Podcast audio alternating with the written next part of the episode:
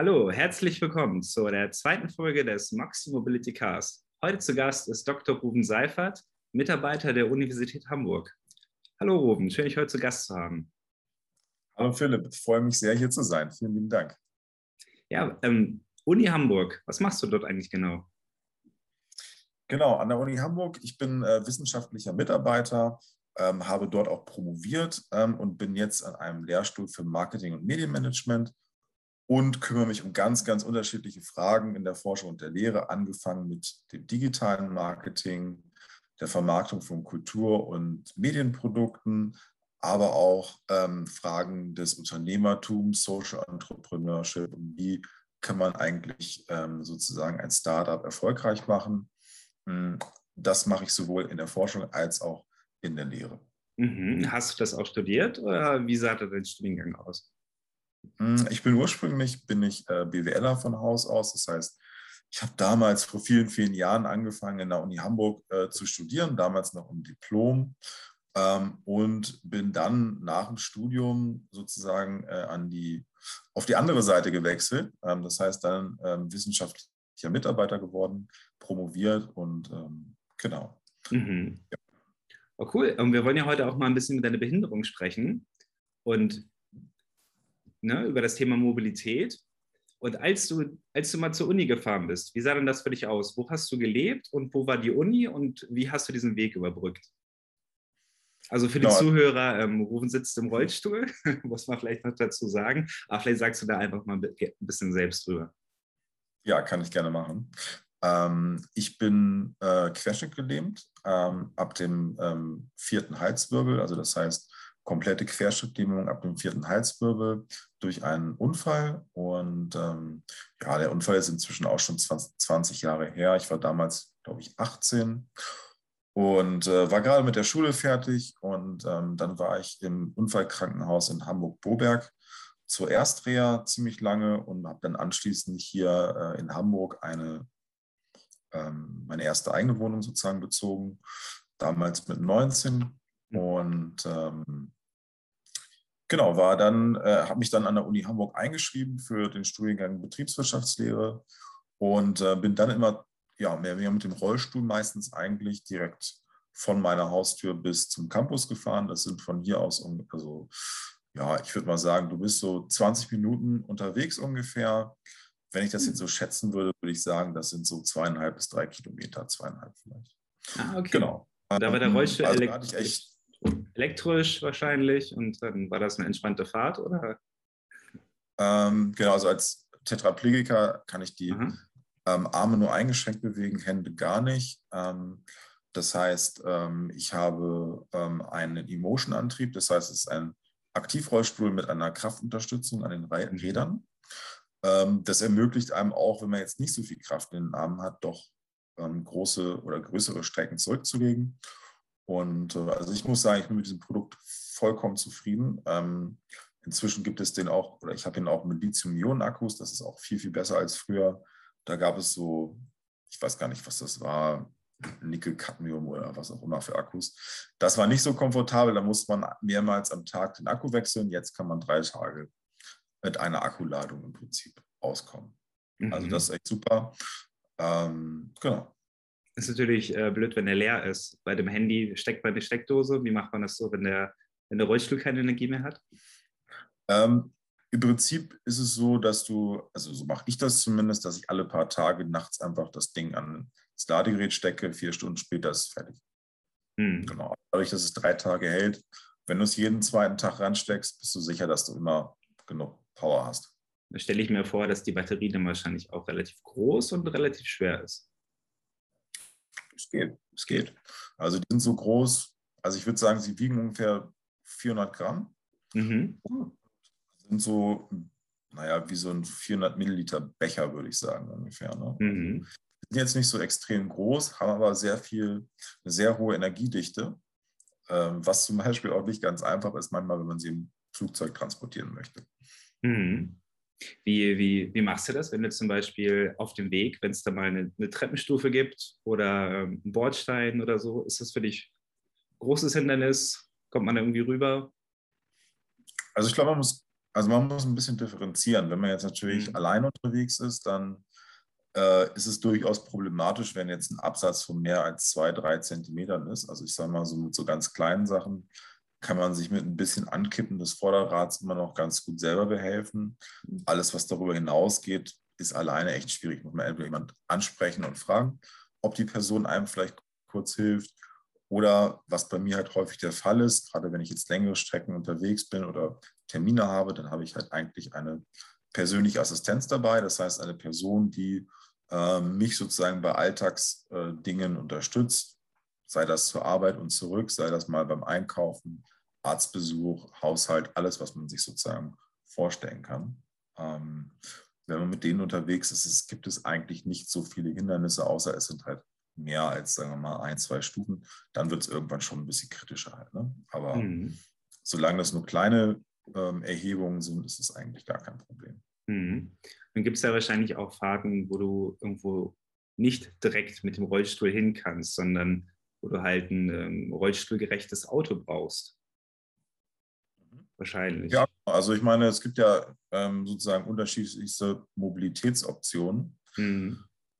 Ähm, also bei mir ist es so, ich habe kein eigenes Auto, äh, muss aber auch sagen, ich wohne in der Innenstadt von Hamburg. Mhm. Ähm, einen Parkplatz zu finden, ähm, macht gar keinen Spaß. Und äh, ja, meistens ist es so, wenn ich das bei anderen Leuten sehe, bis sie dann endlich einen Parkplatz haben, dann ist der so weit weg, da hätten sie auch zu Fuß gehen können und mit der Bahn fahren. Ne? Ähm, von daher habe ich jetzt kein eigenes Auto ähm, und nutze halt also öffentliche Verkehrsmittel eigentlich viel mhm. oder ähm, auch die Bahn, ja, die Deutsche Bahn und die ganzen Unternehmen, die da jetzt sozusagen im Ersatzverkehr oder im, auch auf der Schiene unterwegs sind, ganzen privaten Anbieter. Ähm, und nutze natürlich auch ab und zu mal äh, rollstuhlgerechte Fahrservices, also Rollitaxi oder auch, ähm, wenn man jetzt mal ins Krankenhaus muss, ähm, dann halt auch mal so, ein, ja, so eine Art Krankenbehindertentransport. Mhm. Sieht das, glaube ich, offiziell. Mhm. Und wenn du so ein Rollitaxi nimmst, zahlst du das ja aus Eigentasche wahrscheinlich und diese Krankentransporte, die werden die dann bezahlt. Genau, also es gibt unterschiedliche Optionen. Also wenn ich jetzt, sagen wir mal, also bei mir ist es so, ähm, dass ich einen, sozusagen eine Pauschale habe pro Monat, mhm. die ich ausgeben kann für Mobilität in Bezug auf die Teilhabe am kulturellen und sozialen Leben. Das gibt es in der Uni, äh, in der Stadt Hamburg. Ich weiß nicht, ob das in anderen Bundesländern ist. Aber mhm. da hat man einen gewissen Betrag pauschal. Man könnte theoretisch auch mehr individuell noch beantragen. Das bedarf aber dann einer Einzelfallgenehmigung. Ähm, genau, und entsprechend dieses Betrags, den kann man dann zum Beispiel einsetzen für solche Fahrten. Ähm, ansonsten, ja, wenn das nicht ausreicht, zahle ich die Dinge halt dann einfach selber. Ähm, genau, also de, in der Regel ist, glaube ich, der Regelfall ist, dass die Personen das selber zahlen, außer es gibt irgendwie staatliche Unterstützung. Okay. Und wenn du so ein Taxi buchst, Machst du einfach, rufst du da einfach an oder wie läuft das? Äh, unterschiedlich. Also wenn ich, äh, wenn ich jetzt ähm, ein Rolli-Taxi so für eine private Fahrt zum Konzert oder so hole, dann ist es häufig so, dass ich äh, da anrufe. Also ich habe einen Taxi, wo, mit dem ich einfach super gut klarkomme, die sehr kompetent und nett und auch mal flexibel sind, äh, mit denen ich sehr gute Erfahrungen gemacht habe, wo ich mir auch sicher bin, dass ich sozusagen vertrauensvoll befördert werde. Also das heißt, die Fahrer sind vernünftig, die fahren vernünftig, die machen einen vernünftig fest. Mhm. Also fixieren einen sozusagen im, im Auto vernünftig. Äh, die sind in der Regel auch sehr zuverlässig und ähm, ja, man ist dann auch, also man hat auch ein bisschen Flexibilität, weil die auch mal am Wochenende unterwegs sind.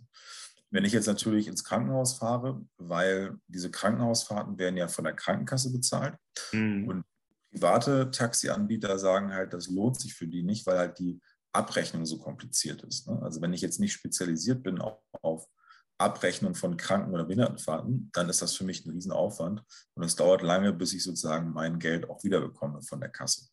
Dementsprechend ähm, haben viele gesagt, wir machen es nur privat. Bedeutet natürlich im Umkehrschluss, du kannst diesen privaten Service, wenn du nicht privat zahlen möchtest, auch nicht nutzen zur Krankenfahrt. Ja.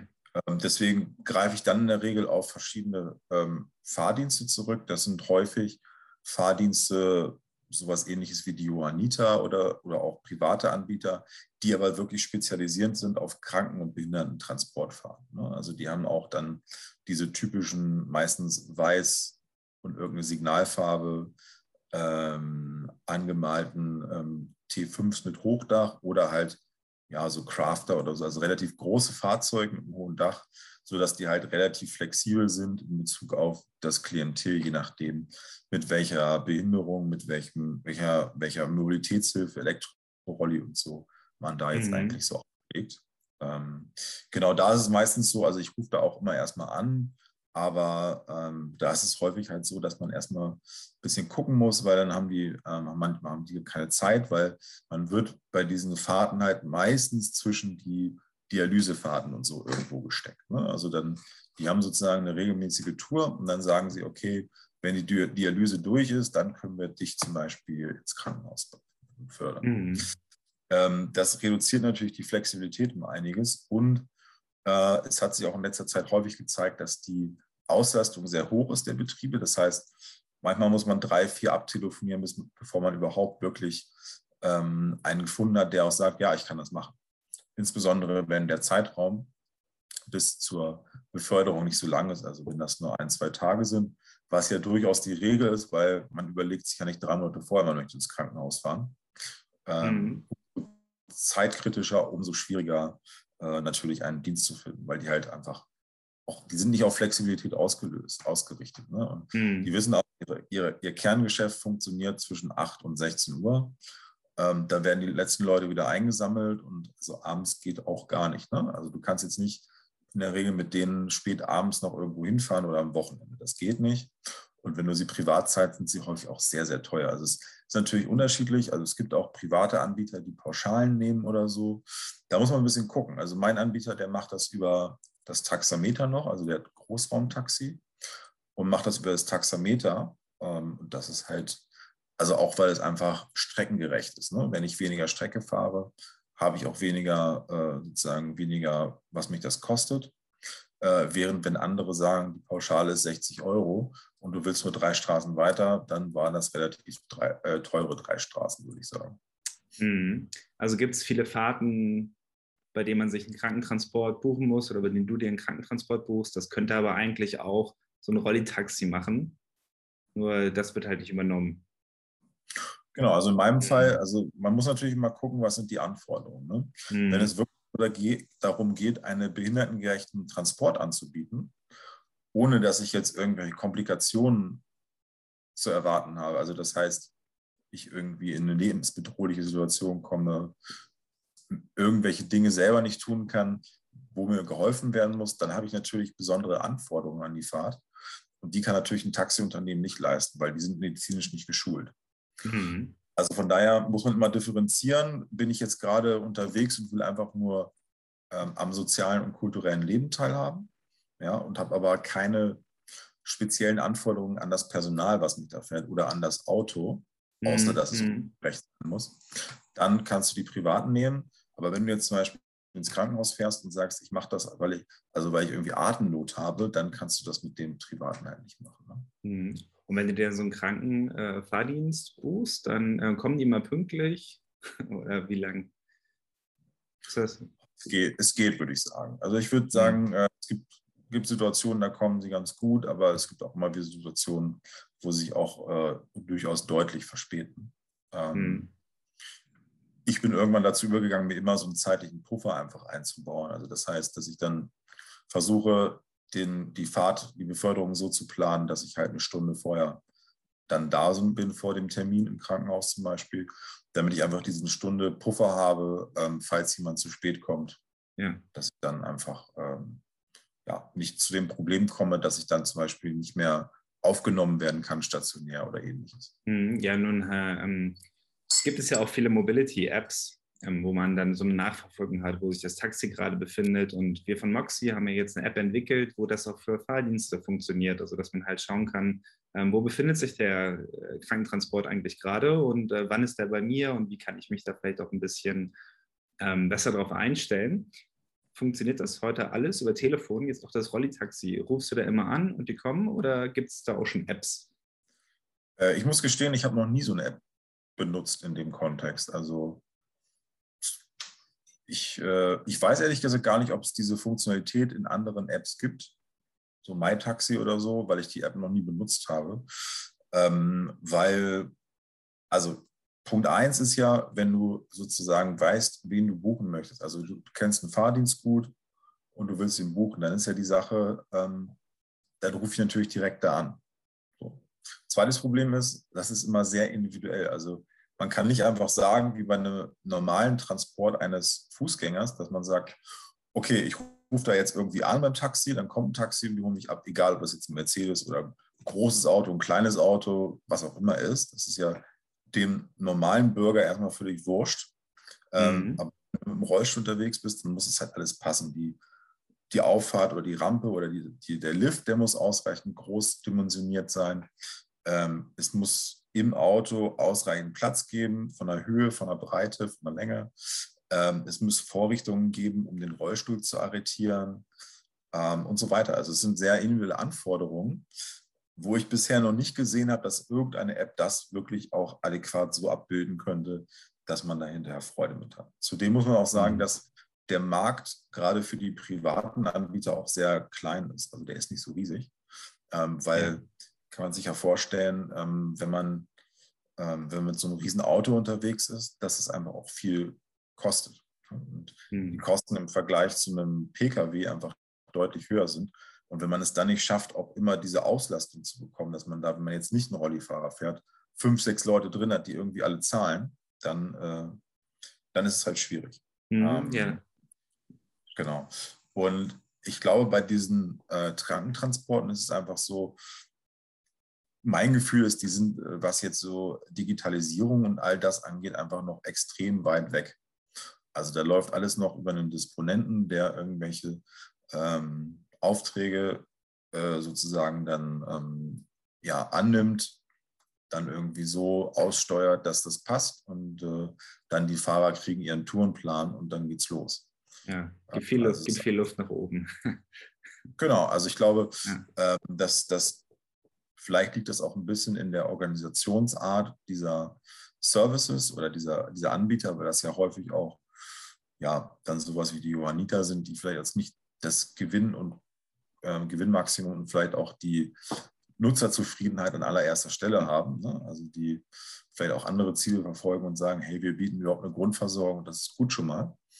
Ähm, aber da ist ja viel möglich, sind viele Möglichkeiten. Ich glaube, dass das für die Personen, die davon betroffen sind, super gut wäre. Also weil wenn ich jetzt nicht jedes Mal fünfmal hin und her laufen, äh, telefonieren muss, bevor ich jemanden finde ähm, und das vielleicht auch alles abhaken kann, ohne dass ich jetzt nur wirklich, ähm, dass ich jetzt mal mit denen telefonieren muss und ja. dann die einzelnen Sachen schicken muss und dann das Rezept hinterher schicken muss, meine persönlichen Daten und so weiter und so fort. Äh, wenn das alles hinterlegt ist in einem Profil, ich das nur noch auf anklicken muss und das, das wäre halt sehr smart einfach und äh, würde, glaube ich, einfach den ganzen Prozess deutlich einfacher machen. Ja, genau. Jetzt hast du unser Produkt schon, jetzt, hast du unser Produkt ja. beschrieben, daran wollen wir arbeiten. Ne? Genau, das wollen wir halt, äh, wollen wir halt möglich machen. Aber was wolltest du gerade noch sagen? Ähm, man muss halt auch bedenken, also ich meine, ich kann trotz der Einschränkungen an den Armen, den Händen, trotzdem das Handy bedienen, also sowohl über Sprachsteuerung als auch über das Touchscreen. Mhm. Ähm, es gibt natürlich aber auch viele Menschen mit Behinderung, die ähm, ihre Arme gar nicht nutzen können. Das heißt, die sind dann auf andere, entweder nur auf Sprachsteuerung oder auch auf äh, sowas wie eine äh, Saugblassteuerung, Kindsteuerung, sowas angewiesen. Oder es gibt auch sogar Personen, die halt äh, gar nicht richtig kommunizieren können über die Sprache. Mhm. So, auch diese Gruppen sollte man ja irgendwie versuchen, an diesem, ja, irgendwie einen Zugang zu schaffen zu Mobilität. Und das ist, glaube ich, auf der einen Seite eine große Herausforderung, weil die Anforderungen sehr speziell und sehr spezifisch sind. Auf der anderen Seite aber auch vielleicht ein guter oder ein großer Mehrwert, weil man natürlich die Leute viel aktiver in die Gesellschaft integriert und auch ähm, ja, ihnen einfach eine Möglichkeit gibt, selbstbestimmt äh, das zu buchen. Also ich muss nicht jedes Mal jemand fragen, der das für mich macht, sondern ich kann es einfach selber machen. Auf jeden Fall, auf jeden Fall, das versuchen wir. Ähm, also bei dir ist jetzt so, du kannst die Hände nicht super bewegen, aber du kannst Apps gut benutzen. Habe ich das richtig verstanden? Also genau. Also ich äh, kann habe keine Funktion äh, in den Unterarmen sozusagen. Also, mhm. Aber Apps, aber so die Benutzung von Apps, äh, weil du gerade meintest, das geht, genau. okay. Also ich benutze ja auch den, den Laptop und alles auch ganz normal. Ne? Okay. Genau. Es gibt auch, also ich kenne auch viele Leute, die haben da so Hilfsmittel, die kommt man von der mhm. Ergotherapie, äh, die basteln mit dir dann in den querschnittgelähmten Zentrum so Hilfsmittel, dass du halt besser mhm. tippen kannst oder so. Ähm, also ja, da gibt es viele, viele Möglichkeiten, das den Leuten doch zugänglich zu machen. Ah ja, genau, da hat er, genau, genau, weil er jeder andere ja, andere Schwierigkeiten hat. Ich, also wie ist das zum Beispiel, oft ist es, also ich kenne das auch, wenn ich, wenn ich dann Sachen eintippen muss, ja, so, so diese Buchstaben, man hat ja das, das Keyboard dann auf so einem ganz kleinen Handyscreen. Ist das für dich dann auch alles kein Problem? Naja, umso größer die Tasten, umso besser. Ne? Also, ja. äh, also für längere Texte switche ich eigentlich immer zur Sprachsteuerung. Ach, genau, weil das wäre ist ja, ist, ist ja die Frage bei diesen, ähm, gerade bei so medizinischen Fahrten, es müssen ja, müssen ja viele Sachen eingegeben werden. Ne? Ja, äh, gerade bei Menschen mit Behinderung, da kann es ja oft zu, zu mehreren, genau, da muss jetzt ein Rollstuhl festgemacht werden oder da müssen auf bestimmte Sachen geachtet werden und es gibt halt viele Informationen, viele Daten, die da eingegeben werden müssen. Da machen wir jetzt natürlich Gedanken, ähm, wie, wie kann man das halt möglichst einfach gestalten und da nicht eine zu hohe Barriere vom Eintippen zu, zu setzen. Ne? Hm, also du hast auf jeden Fall recht. Es ist auf jeden Fall erstmal am Anfang wahrscheinlich Aufwand, seine Benutzerdaten mal anzulegen. Also man muss schon mhm. einiges an Informationen mit rüberschicken, ähm, wobei das auch ganz stark variiert. Ne? Also wenn du ein fitter Paraplegiker bist, der äh, vielleicht auch noch Rumpfmuskulatur hat, der sagt, ist mir eigentlich wurscht, stell mir da irgendwas hin. Ich setze mich einfach von meinem Rollstuhl auf den, auf den Sitz und dann packen wir den Rollstuhl in, in den Kofferraum und dann ist die Sache gegessen. Aber um, umso höher die Lähmungshöhe oder umso stärker die Beeinträchtigung, desto äh, komplizierter und komplexer wird es halt einfach. Ne? Das muss man sich mhm. halt immer vor Augen halten. Und ähm, ja, also was das Eingeben der Daten angeht, das, das Positive an dieser App wäre ja, dass man einfach das nur einmal machen muss. Ne? Also genau. im Moment ist es ja so, ich muss bei jedem, gut, die Fahrdienste haben ein bisschen was gespeichert, aber also jedes Mal, wenn ich irgendwie etwas Neues machen möchte, jemand Neues kontaktieren oder so, dann muss ich ja jedes Mal wieder alles neu angeben. Ne? Und auch bei den Krankenfahrdiensten, ähm, bei diesen Transportunternehmen, jetzt nicht den privaten, ist es halt teilweise auch so, dass die dann halt nur, was weiß ich, einen Namen und eine Anschrift hinterlegt haben. Ne? Also bei lang nicht das, was man eigentlich braucht. Und manchmal ist es auch so, man ist sich dann halt unsicher. Man hat das gebucht und man sagt, ich möchte gerne Behindertentransport haben äh, mit ausreichend Platz. So, dann ist mhm. immer die Unsicherheit, hat er das auch verstanden? Ja. Ne? Oder kommt er jetzt vielleicht mit einem Auto mit einem kleinen Dach, mit einem niedrigen Dach? So, mhm. dann ist ganz schnell ein Problem da, weil wenn ich einen Termin habe, dann ist der wahrscheinlich futsch, weil der, wenn der erst nach Hause fahren muss zu, seiner, zu seinem Standort und dort das, äh, das Auto wechseln muss, wenn es überhaupt ein Wechselauto gibt, das ist wahrscheinlich schon viel zu spät dann. Hm. Ja, das kann ich mir vorstellen. Ja, auch da ist natürlich in der App gut, da kann man das nachverfolgen. So stellen wir uns das ja vor, dass man auch weiß, welches ja. Auto ist auf dem Weg zu dir, dass man möglichst schnell intervenieren kann, wenn, äh, wenn das nicht ganz stimmt und man schnell sagen kann, hier Kollege, falsches Auto. Ja, also ich, ich meine, der Vorteil ist, wenn das einmal hinterlegt ist, sauber. Dann wissen ja, ja alle Beteiligten genau, komplett transparent, was, was gefordert ist. Genau. Und wenn man das dann auch noch, wenn man auch sehen kann, was sozusagen das angebotene Fahrzeug ist, dann ist ja alles, dann ist ja nahezu keine, keine Unsicherheit mehr da. Ne? Und genau. ein Vorteil ist halt auch, wenn man jetzt in einer anderen Stadt ist, also in Berlin und Köln, da ich jetzt ja häufiger mal bin, äh, kenne ich jetzt schon ein paar Fahrdienste. Aber wenn ich jetzt in eine neue Stadt komme, ähm, mhm. ist es mhm. immer erstmal ein wildes Gesuche. Und es wäre auch viel smarter zu sagen, okay, alle sind in diesem Portal oder auf der App drauf ich gebe einfach einen anderen Standort an und dann sehe ich, was da los ist. Ne? Und würde halt auch das deutlich vereinfachen, weil sonst ist es immer erstmal gucken. Und ist die Frage, hast du jetzt Glück gehabt mit dem oder hast du kein Glück gehabt mit, äh, mit dem Fahrdienst, weil der stand halt oben, aber eigentlich ist er der schlechteste oder so. Weiß man ja nicht vorher. Mhm. Genau. Ey, das, ja, ich habe ich hab sehr viel gelernt heute.